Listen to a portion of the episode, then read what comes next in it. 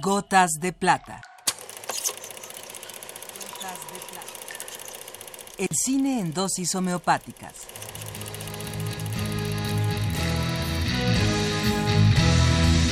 Con Carlos Naro.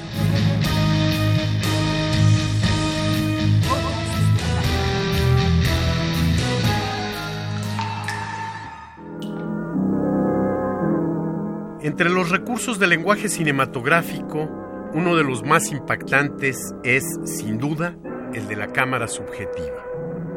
Y es que el cine permite al espectador estar cambiando constantemente su punto de vista. Si ya de por sí el espectador de cine tiene el privilegio de asistir desde la seguridad de su butaca a todo tipo de escenarios y acontecimientos, la cámara subjetiva le permite colocar la mirada desde los ojos de los propios personajes. La narración, en la mayor parte de las películas, coloca la cámara desde el punto de vista de un testigo invisible. Es la propia mirada del director la que se funde o confunde con la mirada del espectador. Es la llamada cámara objetiva. Cuando por arte o magia del lenguaje cinematográfico el espectador mira desde los ojos de uno de los personajes, se le llama cámara subjetiva. A lo largo de la historia del cine ha habido directores con un manejo magnífico de la subjetiva. Películas en las cuales este recurso es un elemento clave de la narración.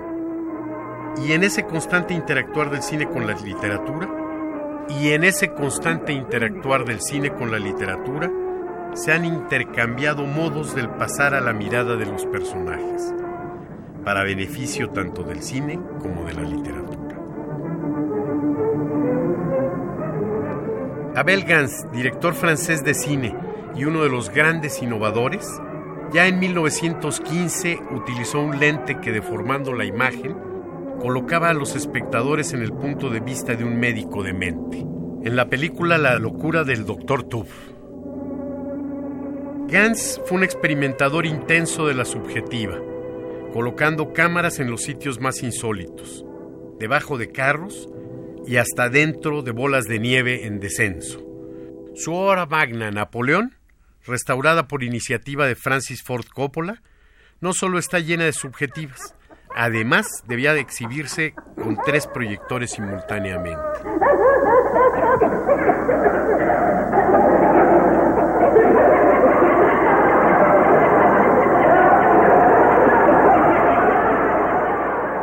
Otro gran director, Luis Buñuel, en su película Él, nos presenta la mirada deformada de un celoso patológico, alternando objetiva y subjetiva magistralmente.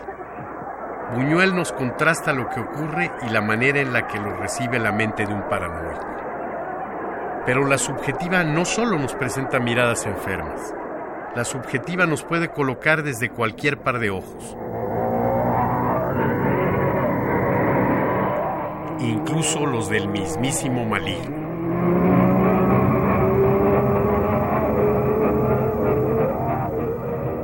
Y eso es lo que hace Sam Raimi en su brillante y sanguinolienta ópera prima, El despertar del diablo. El despertar del diablo no es una película gore más. En ella su director nos muestra que más allá de costosos efectos, un sólido manejo del lenguaje cinematográfico es la base de una narración eficaz.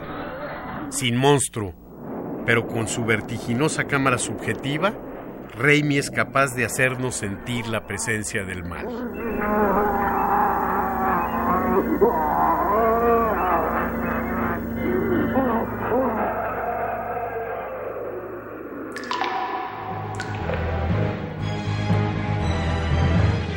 Hasta aquí la dosis de hoy. Gotas de plata.